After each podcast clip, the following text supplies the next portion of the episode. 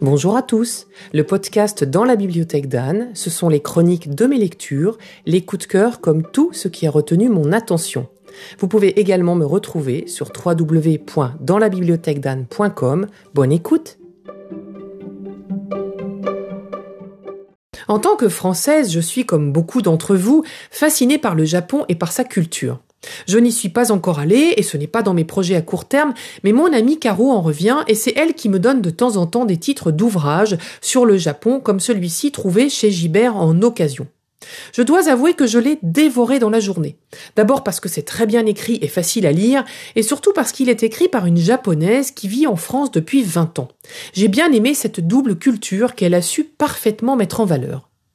N'y voyez aucunement un livre de développement personnel, même si vous pourrez vous inspirer des quatre grands principes qu'elle met en avant et qui sont déjà inscrits sur la couverture. Attention, pardon pour la prononciation. Le mujo, l'éloge de l'impermanence, le wa, la quête de l'harmonie, le wabi-sabi, l'éloge de la sobriété, du dépouillement et de la patine, le okiyome, le rituel de purification aussi bien du corps que de l'âme.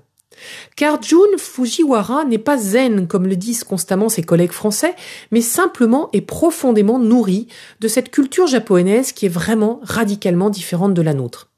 Elle n'est pas seulement légitime dans ses propositions, elle les incarne sans même le réaliser, et ça m'a fait beaucoup de bien de la lire.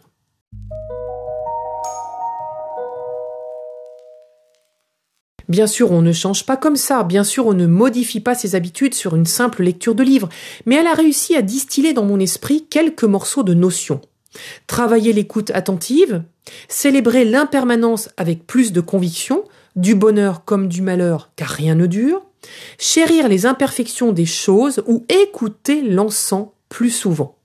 Vous pouvez prendre ce livre de deux façons, mettre à profit ces notions pour votre bien-être et ou en apprendre un peu plus sur le Japon, sur les Japonais eux-mêmes pour tenter de les comprendre et sur l'âme japonaise fascinante et passionnante. Si on pouvait s'en nourrir un peu plus en Occident, on y gagnerait. Je vous souhaite une bonne journée et je vous dis à bientôt pour un prochain épisode.